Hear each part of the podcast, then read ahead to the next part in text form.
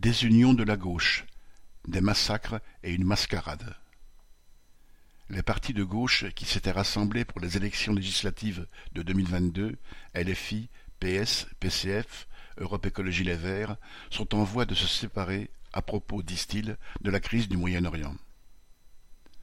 Les dirigeants de LFI en général, et Jean-Luc Mélenchon en particulier, refuseraient de caractériser le Hamas comme une organisation terroriste et deviendraient par là même des soutiens de ce mouvement islamiste et des centaines d'assassinats perpétrés contre des civils israéliens le 7 octobre.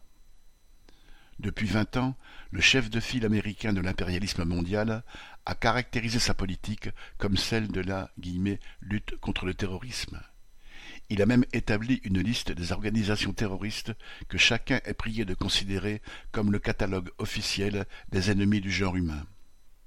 Quiconque les combat, quels que soient les moyens, est du même coup considéré comme dans le camp des démocraties. L'Union européenne et d'autres puissances ont elles aussi fait leur liste. Chacun est ainsi sommé de se ranger dans le camp impérialiste sous peine d'être rejeté dans celui du terrorisme.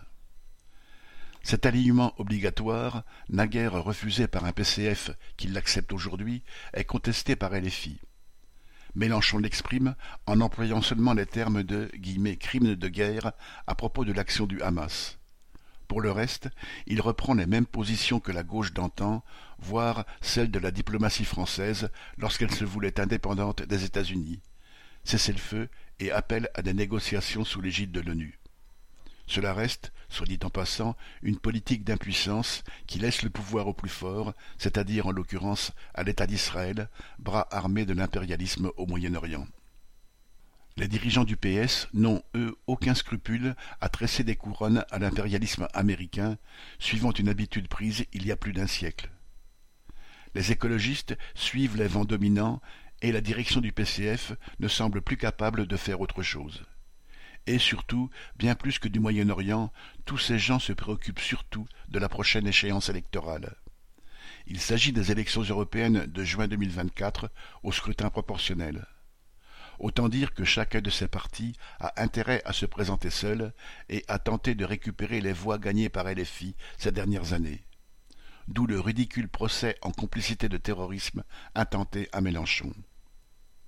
Pourtant, Passées les européennes, que vienne une élection à deux tours, nécessitant donc l'union de la gauche, et on les verra peut-être se réconcilier.